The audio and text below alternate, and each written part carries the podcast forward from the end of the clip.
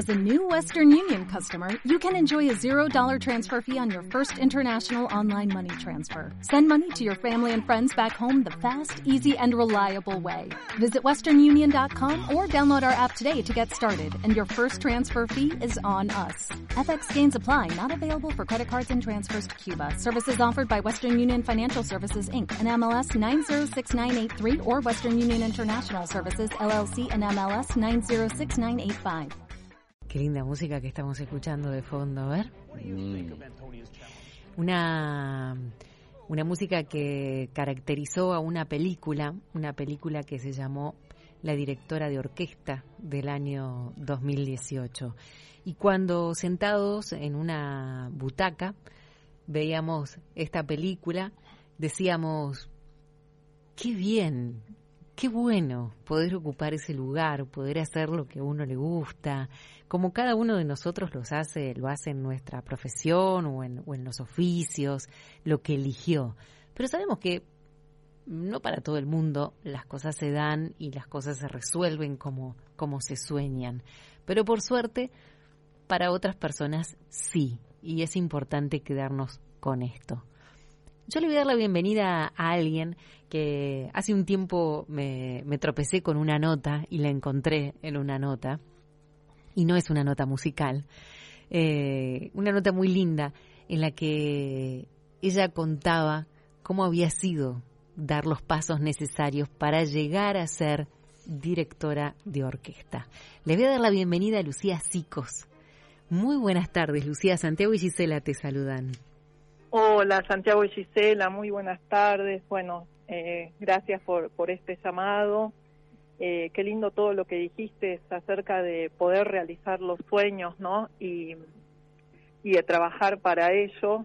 Y mm, yo creo que si uno siempre trabaja con honestidad y se esfuerza, está en el lugar correcto. No sé si diría que a algunos no se les da. Yo creo que, eh, que, hay que, que valorar eh, los pequeños pasitos que, que uno puede dar eh, y, saber que si está haciendo lo que ahora eh, está bien. Es válido, tal cual, tal cual.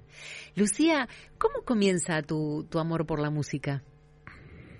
Mira, cuando yo era pequeña en mi casa se escuchaba mucho folclore, eh, mucho Mercedes Sosa, eh, Bifulvio, y mm, mis papás se habían conocido bailando folclore en el Teatro Roma de Avellaneda, nosotros vivíamos en Avellaneda, y yo quería tocar la guitarra como Difulvio y cantar y entonces ellos me llevaron a estudiar música al instituto que funcionaba al lado del Teatro Roma y mm. empecé a estudiar guitarra y cuando crecí un poquito, o sea, empecé a los seis años, cuando empecé un poquito, ya era más adolescente, empezaba a transitar por el edificio, en el teatro funcionaba la orquesta sinfónica y cuando escuché la orquesta dije, bueno, me gusta todo esto.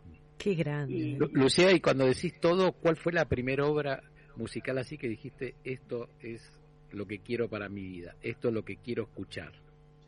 Mira, eh, de la orquesta me impresionó mucho un eh, trovatore, una ópera trovatore que dirigió Carlos Vieu en el Roma y yo me acuerdo que mm, lo había visto desde arriba, no desde la platea, sino desde los palcos de arriba y me había parecido la conjunción de solistas, coro, orquesta, una cosa espectacular.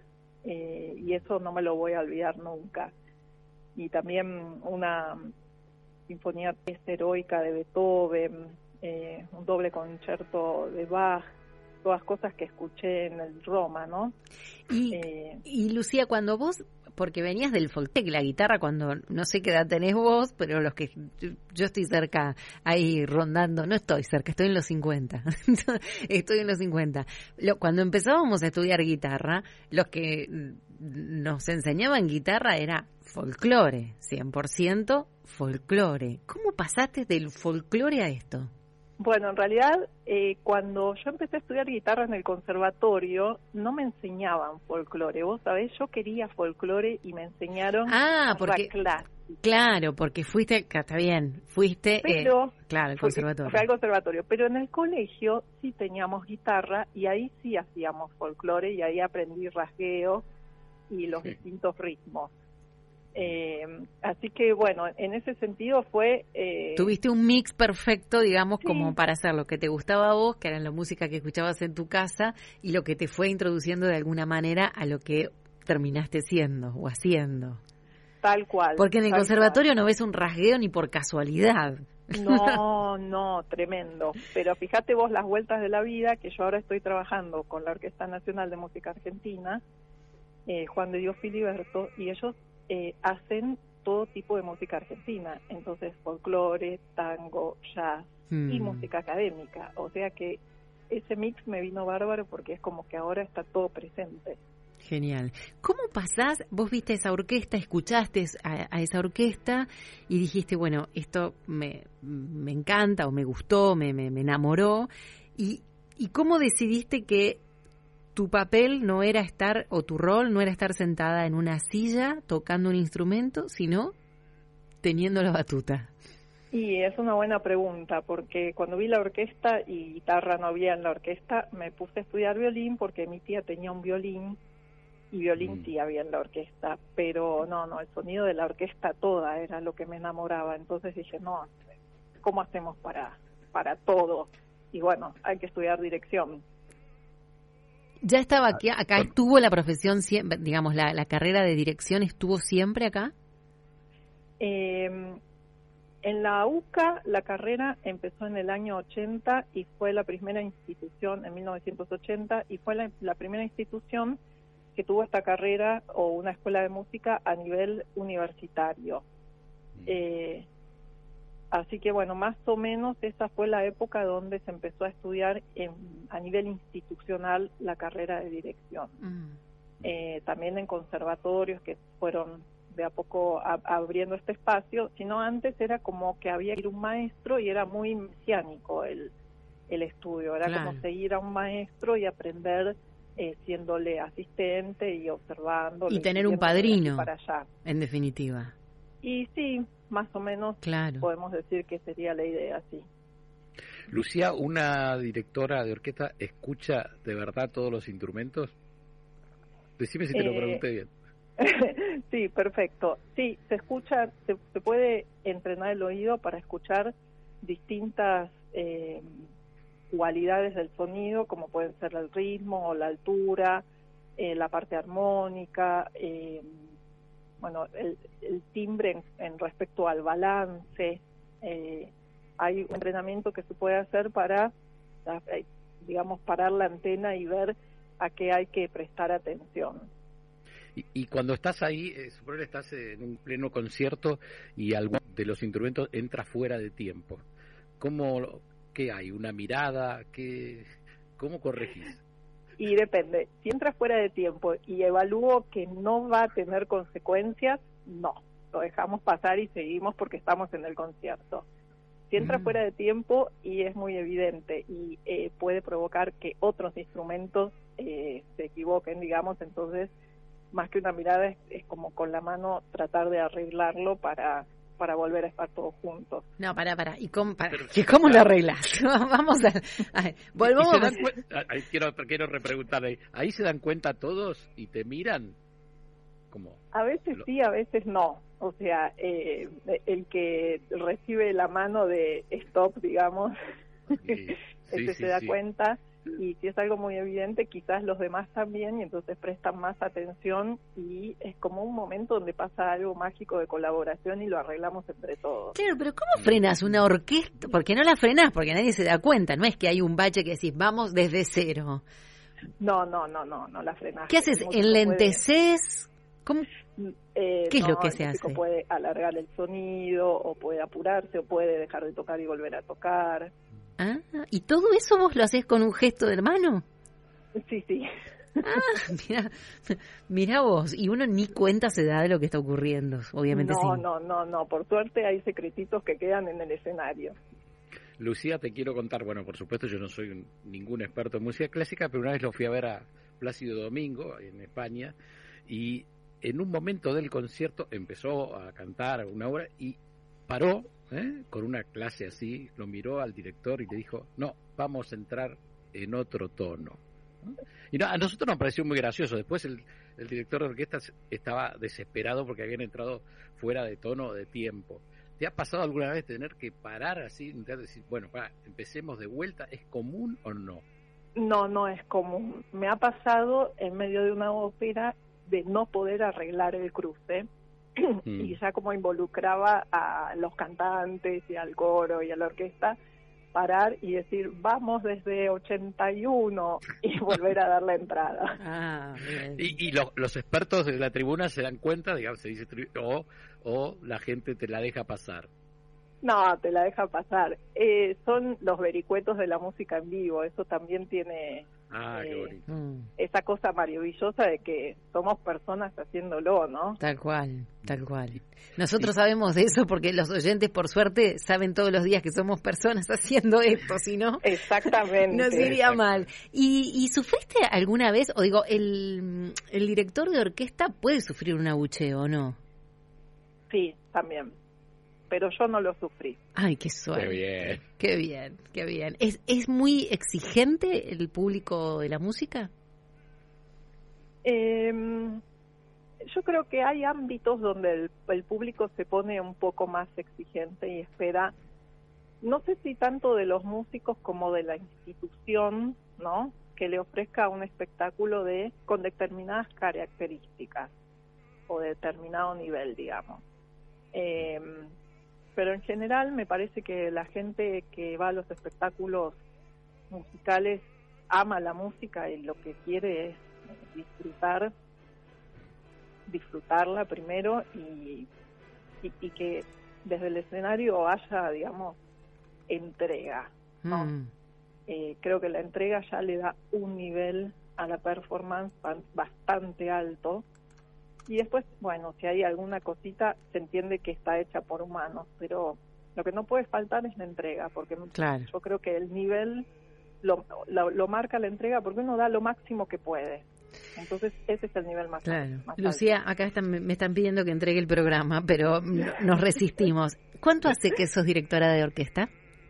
Sí, desde los 20 años que empecé a dirigir algún grupito, después eh, yo tocaba la viola en la Orquesta Académica del Colonia, empecé a dirigir los conciertos didácticos con mis compañeros, eh, así que bueno, ya hace más de 20 años. ¿Y hay muchas directoras mujeres? Hay bastantes, eh, cada vez somos más y hubo muy muchas muy importantes que nos abrieron el camino a las que venimos mm. atrás y seguramente mis alumnas ya no tendrán que responder estas preguntas. Seguro, seguro. Lucía, ¿cuál fue la orquesta de más número de músicos que dirigiste? Uf, una orquesta en un eh, encuentro de orquestas infantos juveniles que debía tener como 500 pibes en el Luna Park, eh, una experiencia espectacular. Bueno, y los coordinaste a todos y a veces te preguntarás por qué no podemos coordinarnos todos para salir adelante mejor como país. Pero queríamos charlar con vos, nos encantó y vamos a seguirla, ¿eh? porque tenemos un montón de preguntas también de los oyentes. Te agradecemos muchísimo, te felicitamos y bueno, si nos equivocamos en algo y desafinamos, nos haces con la mano stop. ¿eh? Dale, cómo no, muchísimas gracias. Y arrancamos de nuevo. Gracias, Lucía, te mandamos un beso grande. Gracias por este un tiempo. Abrazo. A usted. Lucía Sicos, directora de orquesta a la pobreza infantil es todavía peor. Entonces, si hay algún sector que logró mantener un cierto equilibrio o, incluso ganar, mejorar su rentabilidad, por ahí puede establecer una negociación más proactiva con el trabajador. Es, lo que pasa, de hecho, ¿eh? Es lo que pasa, porque fíjate que la evolución de estos años funciona porque, y funcionó porque eso está pasando, no por otra cosa. No, no, no, por eso no, no, no, no quiero hablar en temas puntuales, pero ni en generalización eso es lo que está sucediendo. Hay una mutua conciencia de trabajo colectivo entre el sector empresario y el sector de trabajadores. Eh, yo con la CGT tengo permanente contacto y con igual con los gremios de mi sector y es así en la realidad. Se viene haciendo. Em, José, la, la llegada del ministro Massa aquietó los vientos de la economía que estaban muy convulsionados y muy violentos durante esos días cortos del ministerio de Batakis. Ahora, eh, la vicepresidenta también marcó una cancha en relación a la inflación y a la necesidad, según esa mirada, de controlar el precio de los alimentos. ¿Cómo ve esa, eh, esa perspectiva que piensa en el control de precios y cómo ve la, eh, el plan económico de masa si es que usted considera que tiene un plan económico? Yo en primer término digo que está bueno que haya un ministro que tenga toda la botonera económica bajo control, porque si no eran los, los desentendimientos entre las distintas áreas a la hora de la implementación de las medidas de la política pública, con lo cual eso es importante. También creo que parte de las medidas, es decir, en el caso de la vicepresidenta también es parte del gobierno, es decir, parte de las medidas son es una, eh, una forma unívoca de ver la realidad y de, trabajar. A mí me parece muy bien que se hagan lecturas que sean colaborativas, de críticas constructivas, pero entendiendo que son parte también del mismo gobierno. y, y dicho eso, me parece que el plan, vos tenés dos, dos, dos tiempos un plan de salir de esta crisis sumamente compleja, que no hay soluciones mágicas, en donde tenés un faltante de dólares y una debilidad en las reservas del Banco Central, y a mediano plazo, es decir, donde también creo que hay una mirada de cuidado de los dentro de la micro de lo que es los planes de desarrollo, pero que está muy condicionada con lo macro. Entonces, el, tiene un primer, primer tipo de, de fuerte desafío pasar eso pasado el invierno yo sí creo que hay que reformular temas más de fondo. ¿Cuáles serían? Y por ejemplo, tenemos que fortalecer sin lugar a dudas todo lo que tiene que ver con la, el criterio monetario, unificar el tipo de cambio, es decir, empezar a corregir, saliendo de, de, de esta crisis, empezar a corregir las distorsiones fuertísimas que hay en materia de, macroeconómica, entre otras la inflación. Entonces, ese me parece que son, más allá de después empezar a repensar el tema impositivo, temas de medidas comerciales, de fomento a las exportaciones.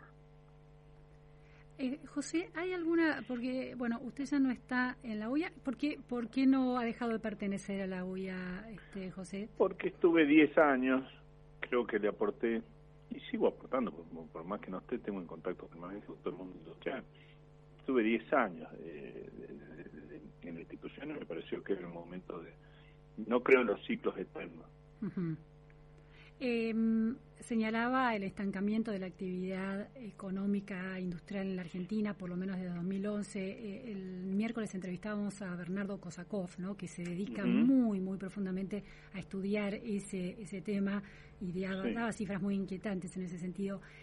Siempre hablamos del rol del Estado y de los incentivos de las políticas económicas al mundo productivo la responsabilidad del mundo productivo argentino, de los empresarios argentinos? ¿Cuál es su cuota de responsabilidad y en qué en ese estancamiento de la actividad industrial? Yo creo que, digamos, primero, si hoy la Argentina está en una crisis, te la pongo en términos generales, creo que es algo que todo nos debe llevar a la reflexión de, obviamente, hacer mejor las cosas. Acá no hay quién es el bueno y el malo Sí creo que a nivel, vos me mencionabas los roles del Estado, se han ido mutando los objetivos que deberían ser objetivos de Estado, independientemente del gobierno de turno que esté, y en esa mutación de objetivos pasabas de eh, modelos proindustriales a modelos que no eran proindustriales. Y ahí hay un punto, y, y yo creo que hay que unificar la voz empresaria en el sentido de ese tenemos que definir también qué, qué país queremos. ¿no? no, no solo la política, es decir, qué país queremos. Vamos a ir a un país. No hay una, una unidad clara en eso desde el mundo empresario, me parece. Y Creo que tenemos que sincerar eso. Ese, ese sería un, uno de los puntos eh, a cuestionar del mundo empresario a lo largo de estos años de... no, de, todo, pero que hay un debate, vos fíjate, siempre está, si vamos a cuidar el mundo el mercado interno, el mercado externo, como si fuesen antinomias, y vamos a comprar o buscar el fortalecimiento del centro versus la periferia, el interior, si vamos a trabajar con las grandes o pequeñas, medianas empresas, superar las antinomias, eso parece que es fundamental. Ahora, por ejemplo, uno de los eh, cuestionamientos que se está empezando a instalar desde los eh, profesionales de la economía es que, por ejemplo, los regímenes de promoción y de exención impositiva a ciertos sectores de la industria en zonas como Santa Cruz y otras provincias representan, en términos de lo que deja de ganar el, Estado Nacional, 2% del PBI y el impacto que tiene eh, eh, hacia la ciudadanía puede ser bajo porque ese, esa pérdida de recursos contra la cantidad de empleo que esas empresas dan en esos eh, lugares de promoción y de regímenes de exención, no, no cierra ese balance y esa cuenta. Hay una responsabilidad demasiado de petición de protección por parte del sector. Pienso, por ejemplo, en el sector textil, que, bueno, con la restricción de los cupos de importación está siendo muy beneficiado. ¿Cómo ve ese desarrollo de precios de más del 100% de inflación en ese sector que termina muy beneficiado por, el, por los cupos de importación? Y que perjudican a la gente, ¿no? Claramente. A ver, de lo que son varios temas. Lo que hace la Administración de Comercio Internacional, sin duda, creo que hay que, hacer, hay que hacerlo de forma inteligente y equitativa. Ahora, regímenes promocionales. Nosotros tenemos un país federal, donde muchas veces hay zonas que hay que promoverlas. Conceptualmente, yo estoy de acuerdo en eso. Independientemente que también estoy de acuerdo que el control se de cómo se hace ya que son cinco pesos distintos. Yo creo que hay que tener un fuertísimo control sobre cómo se aplican el seguimiento de, las políticas públicas de promoción industrial. Ahora, que tienen que estar, no me cabe ninguna duda que deben estar, porque no es solamente pensar en el centro, sino que hay que pensar en una Argentina mucho más de fondo y mucho más federal.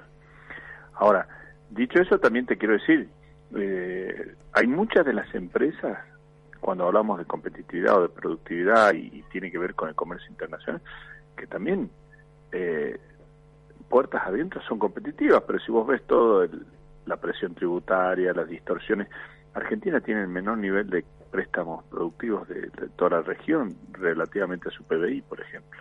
Entonces, cuando vos competís con el mundo, también competís en una situación sumamente desventajosa en muchísimos casos. ¿eh?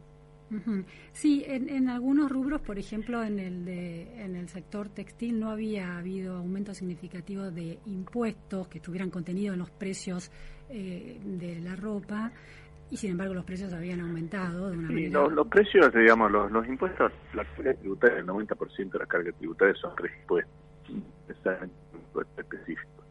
Tenemos un sistema de que está distorsionado, claramente.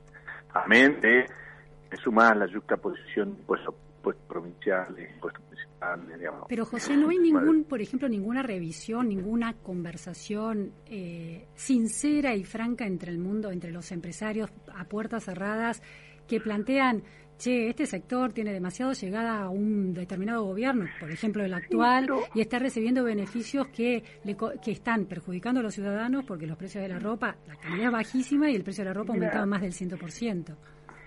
Mira, yo creo que entrar en un análisis de, general es válido cuando eh, en una situación de crisis absoluta yo no no, no no busco y ni veo tampoco esa esa parcialidad marcada como la ves realmente te digo igual que el pasa con las provincias porque también eh, o por lo menos lo que yo pretendo en un momento así ver cómo podemos tirar para adelante no empezar a justamente y uno sobre otro. Tengo, yo del industria textil no tuve ni tengo ningún interés jamás en mi vida. Pero te quiero decir, eh, podría salir con otra alternativa. Yo creo que es un sector que da muchísima mano de obra.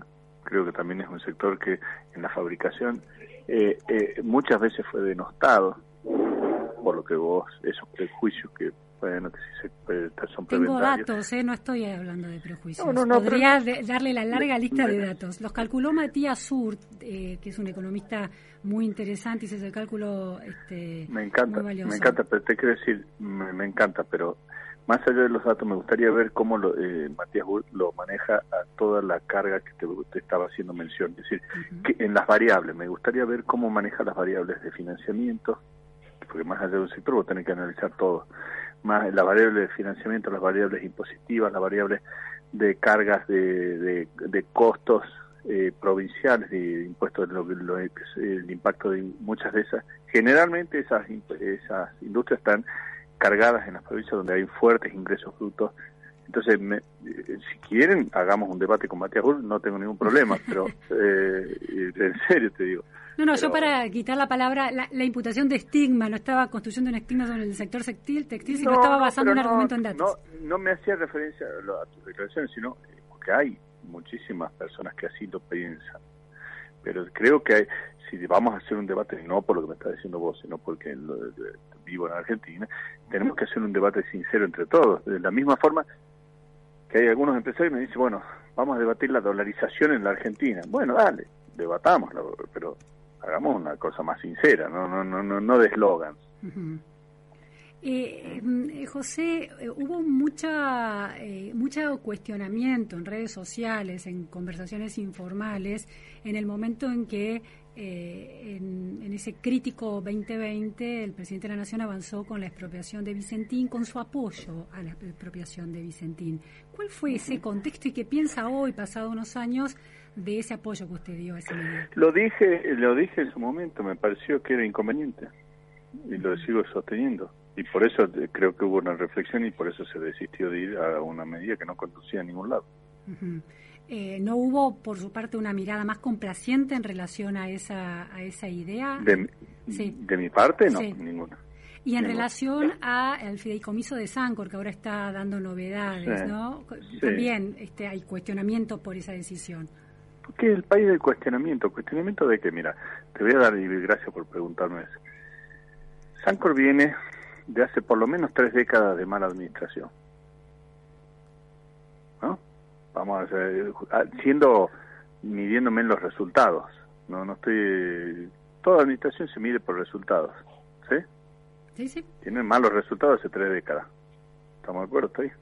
Porque le, le, podríamos preguntar a Matea Ur que estudie eso. Tres décadas de malos resultados. Entonces, sumado a eso, hay que buscar una unidad de criterio. ¿Qué es lo que nosotros estamos dispuestos? Dentro de un fideicomiso de administración, y eso es lo que hemos trabajado en juntar todas las partes para concitar todos los intereses sobre un mismo foco. Gremiales, el Estado, los productores, los eh, eh, las provincias, la nación. Y lo hemos llegado a lograr. Lo hemos llegado a lograr.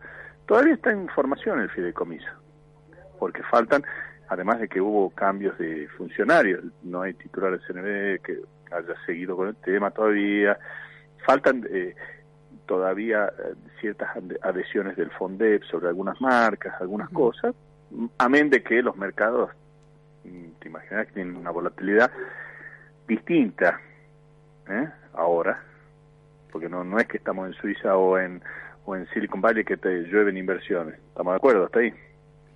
No, de acuerdo, pero el, tema aquí es... Pero, pero termino, termino, termino, termino. Entonces, eso es lo que se busca. ¿Cuestionamientos de qué?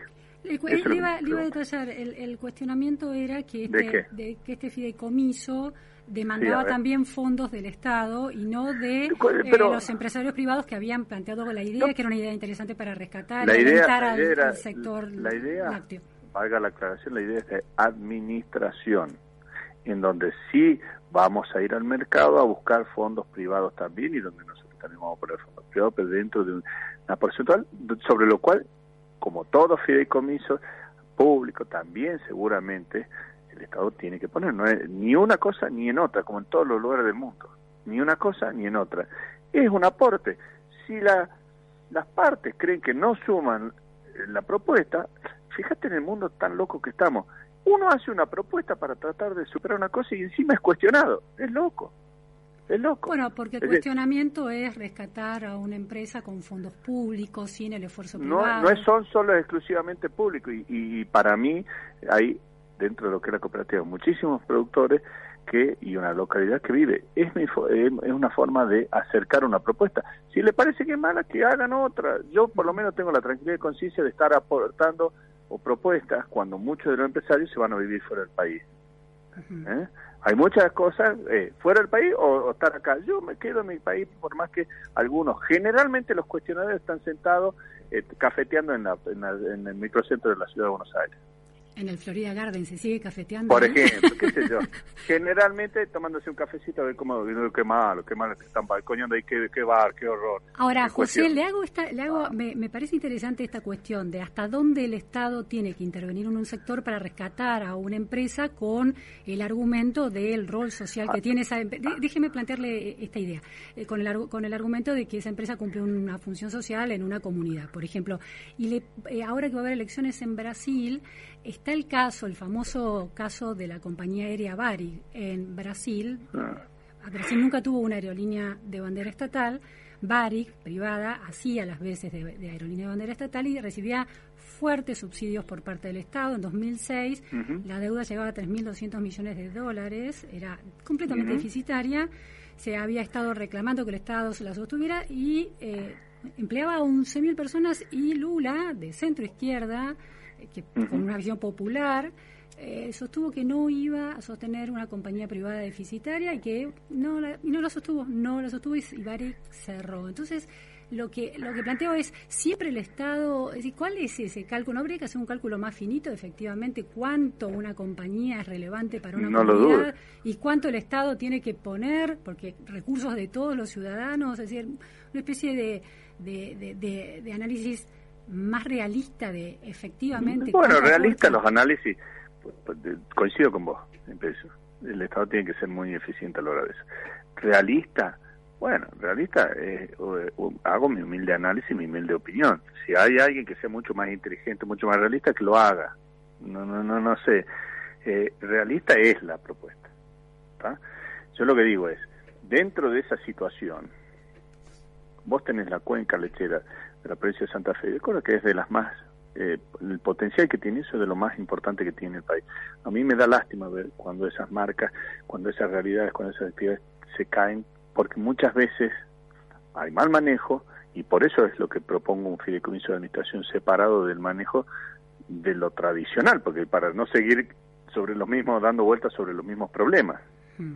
Ahora, dicho eso, eh, desde ya que hay que no creo que el rol de Estado sea subvencionar y, andar eh, subsidiando permanentemente. Ahora si hay un, un esquema que te permite rescatar sin que eso opte a que sigan los procesos de, eh, sobre lo que es el ciudad de responsabilidad y de obviamente de hacer frente a las obligaciones ciudad que tienen. Hmm. pero eso no opta que eh, este, tengan que, que seguir y sobre el, tema lácteo es una actividad muy compleja porque lamentablemente vos ves que muchísimas empresas más de Sancor han tenido problemas. Y eso nos debe llevar también a la reflexión qué nos pasa como país. ¿Por qué? Y ahí es donde entran todas las otras variables que yo le sugería a Martín Rull que las haga también.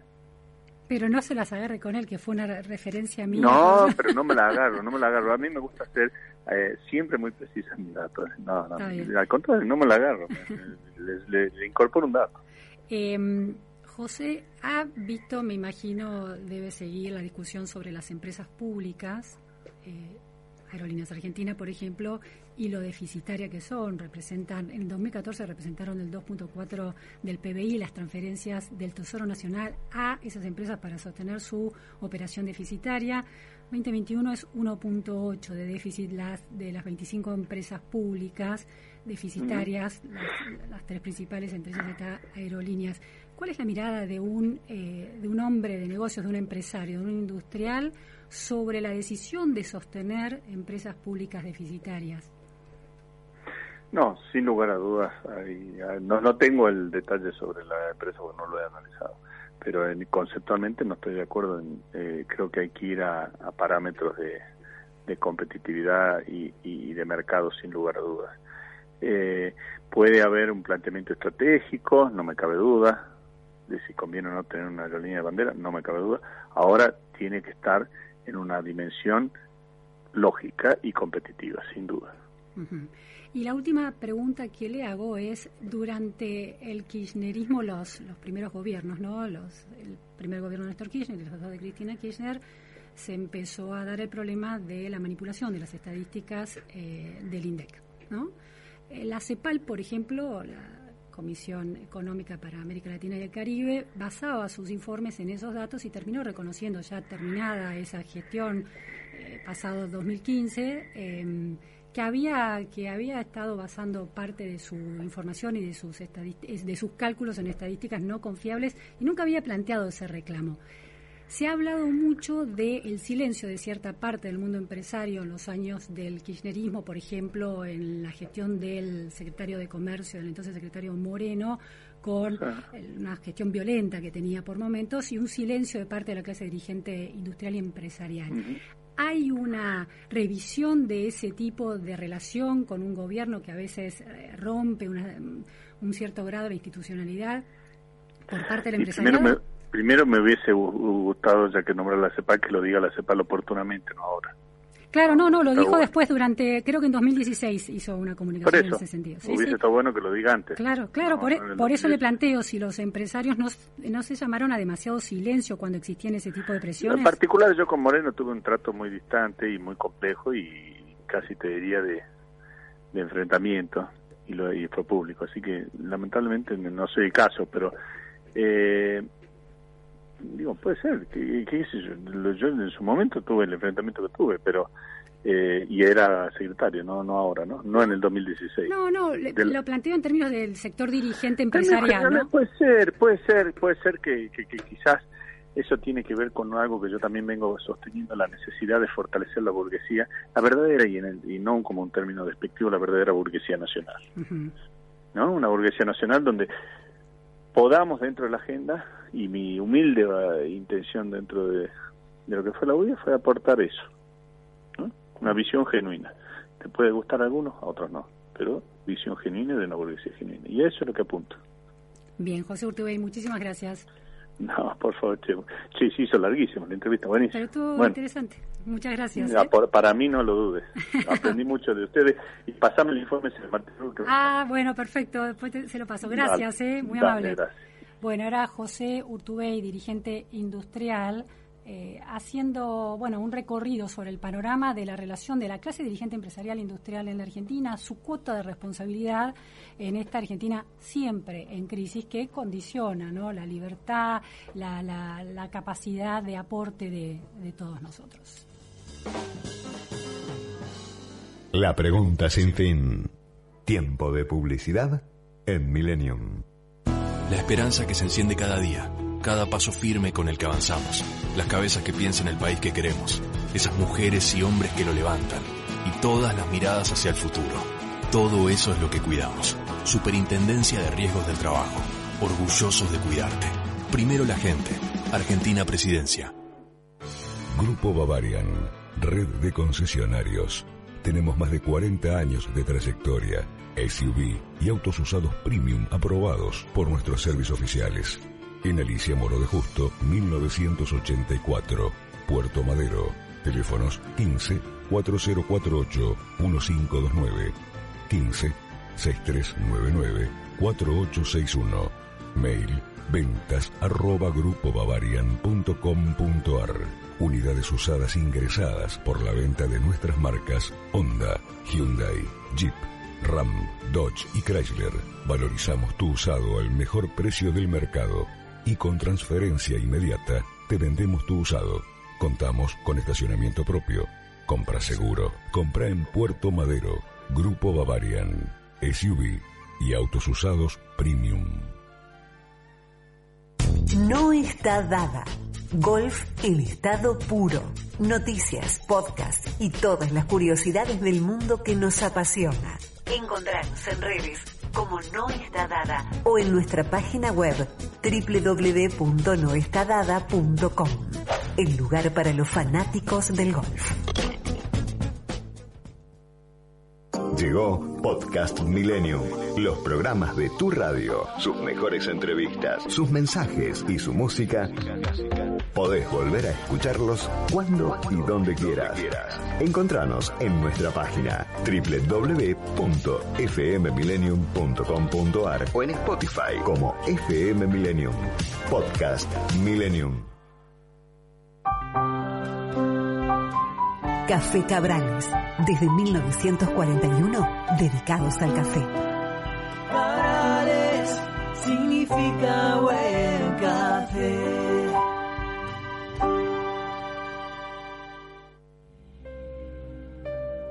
Muchas veces, la forma en que percibimos las situaciones influye en nuestro estado de ánimo y en nuestras emociones. La terapia cognitiva es una terapia resolutiva, breve y eficaz. Tratamientos para depresiones, trastornos de pánico, ansiedad, disfunciones y terapias de pareja. Licenciada Claudia Pesaño, Supervisor Internacional del Albert Ellis Institute, dependiente de la Universidad de Nueva York. Contacto 4775-0659 156 155 2471. Matrícula número 14064. Asociación Argentina de Técnicos en Laboratorio. Asociate y forma parte de la red de técnicos más importante del país. Participa de los talleres y seminarios exclusivos. Contactanos a través de nuestro WhatsApp 11 5562 4337. Si el documento es importante, la compañía es importante. Impresoras láser y fotocopiadoras multifunción Kiosera aplicaciones y servicios personalizados para capturar, distribuir y administrar sus documentos. Servicio técnico en todo el país y el costo más bajo por copia. Bruno Hermanos, distribuidor oficial Kiosera con más de 80 años en la República Argentina. 4362-4700. Tenemos un contrato con cada argentina y argentino, iniciando y continuando proyectos para generar desarrollo en nuestro país brindar seguridad y potenciar nuestra diversidad cultural. Firmamos actas de compromiso con las prioridades de cada provincia. Hoy te queremos mostrar los proyectos finalizados y los que aún están en ejecución. Conoce más acerca de nuestros compromisos en argentina.gov.ar barra compromiso federal. Lo dijimos, lo hicimos. Compromiso federal. Argentina Presidencia. Fin de espacio publicitario. 106 7 Milenio. La libertad de escuchar, la libertad de escuchar. La radio.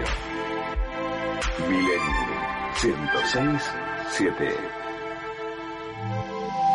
La pregunta sin fin. Luciana Vázquez te acompaña en las tardes de Milenio.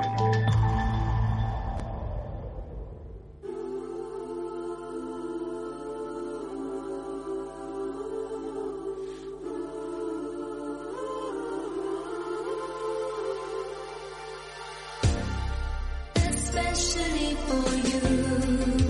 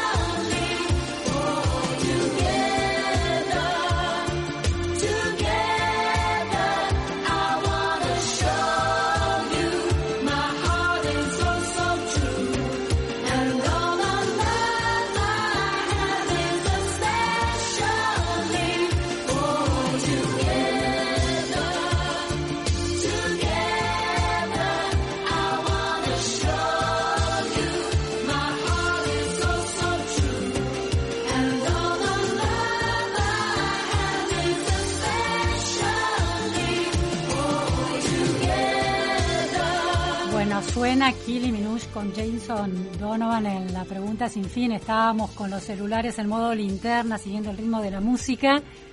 Pasaron 48 minutos desde la 1 de la tarde, 19 grados 4 décimas de temperatura y brilla cada vez más el sol. No me fijé el pronóstico del fin de semana, pero me voy a ilusionar con que va a estar así o más lindo todavía. Tengo unos datos interesantes que dar como marco para nuestra sección en voz alta, la lectura de una columna que, eh, bueno, que me llama la atención, que me parece inspiradora o que tiene datos contraintuitivos.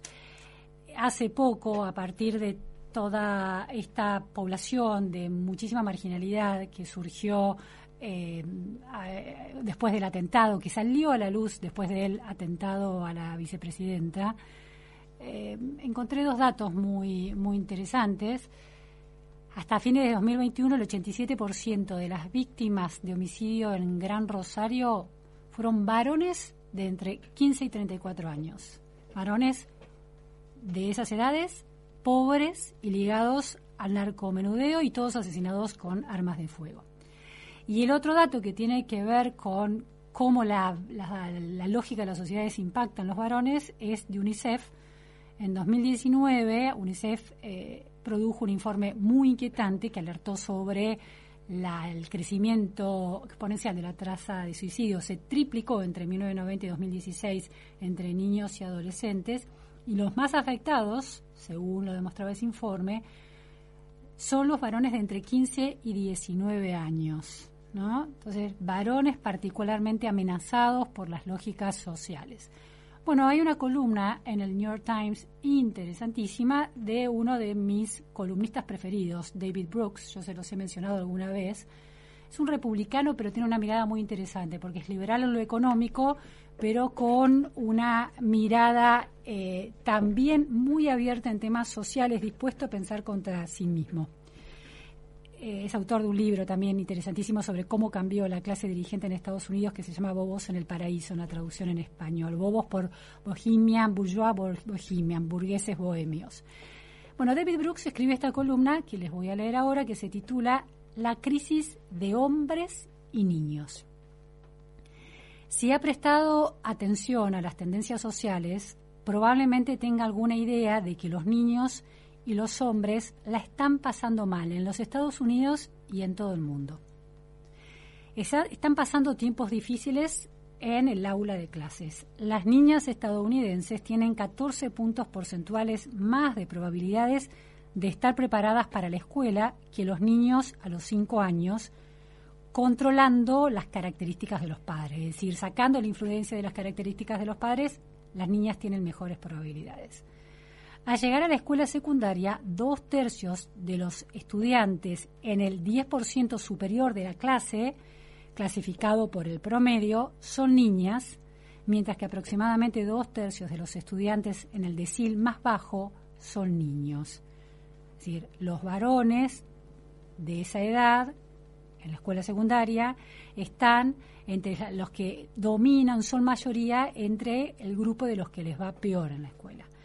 En 2020, en las 16 mejores facultades de Derecho de Estados Unidos, ni una sola de las principales revistas de Derecho tenía un hombre como editor en jefe. Los hombres la están pasando mal, están pasando momentos difíciles, dice David Brooke, en los lugares de trabajo. Uno de cada tres hombres estadounidenses con un solo un diploma de escuela secundaria, que son 10 millones de hombres en esa situación, ahora está fuera de la fuerza laboral. La mayor caída en el empleo es entre los hombres jóvenes de 25 a 34 años. Los hombres que ingresaron a la fuerza laboral en 1983 ganarán alrededor de un 10% menos en términos reales durante su vida que aquellos que comenzaron una generación antes. Durante el mismo periodo, los ingresos de por vida de las mujeres aumentaron un 33%. Prácticamente todos los aumentos de ingresos que las familias estadounidenses de clase media han disfrutado desde 1970 se debe a aumentos en los ingresos de las mujeres. Los hombres también la están pasando mal en términos de salud. Los hombres representan cerca de 3 de cada 4 muertes por desesperación, suicidio y sobredosis de drogas. Por cada 100 mujeres de mediana edad que murieron de COVID, hasta mediados de septiembre de 2021 murieron 184 hombres de mediana edad. Causas, ¿no? Analiza algunas cuestiones en ese sentido David Brooke. En primer lugar, los entornos desafiantes obstaculizan mucho más a los niños que a las niñas. Las niñas de los barrios pobres y las familias inestables tal vez puedan escalar para salir. Los niños son menos propensos a hacerlo.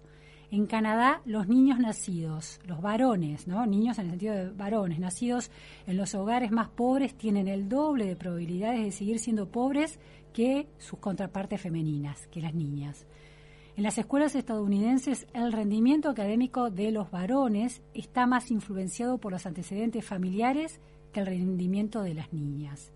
Es decir, que la escuela puede ayudar menos a modificar positivamente el destino de los alumnos varones. Los niños criados por padres solteros tienen tasas más bajas de matriculación universitaria que las niñas criadas por padres solteros. En segundo lugar, las políticas y los programas diseñados para promover la movilidad social suelen funcionar para las mujeres, pero no para los hombres. Reeves, un académico de la de Brookings, Brookings Institute, que se dedica a hacer este tipo de investigaciones, visitó Kalamazoo en Michigan, donde gracias a un donante los graduados de la escuela secundaria pueden asistir a muchas universidades del estado de forma gratuita. El programa aumentó el número de mujeres que obtienen título universitario en un 45%. Las tasas de graduación de los hombres se mantuvieron estables.